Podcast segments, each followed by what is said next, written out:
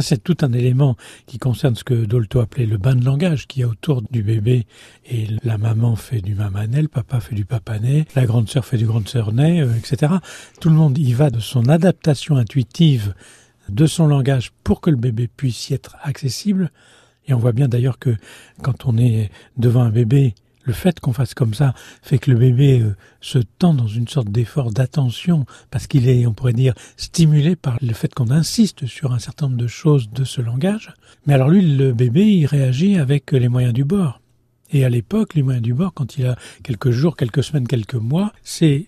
la possibilité qu'il a de faire sortir de ses poumons par l'expiration l'air qui était rentré au moment de l'inspiration, et que cet air qui sort de ses poumons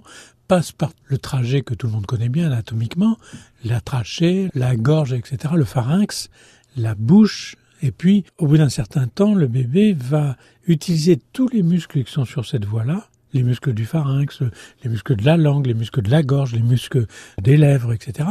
pour mettre en forme quelque chose qui au départ n'est pas en forme, c'est uniquement on appelle les vagissements au début, hmm. c'est-à-dire euh, des sons qui sortent comme ça en direct sans être modulés du tout. Puis ensuite, il commence à faire des gazouillis, c'est-à-dire qu'il commence, quand il est content, à faire que les vagissements connaissent quelques modulations.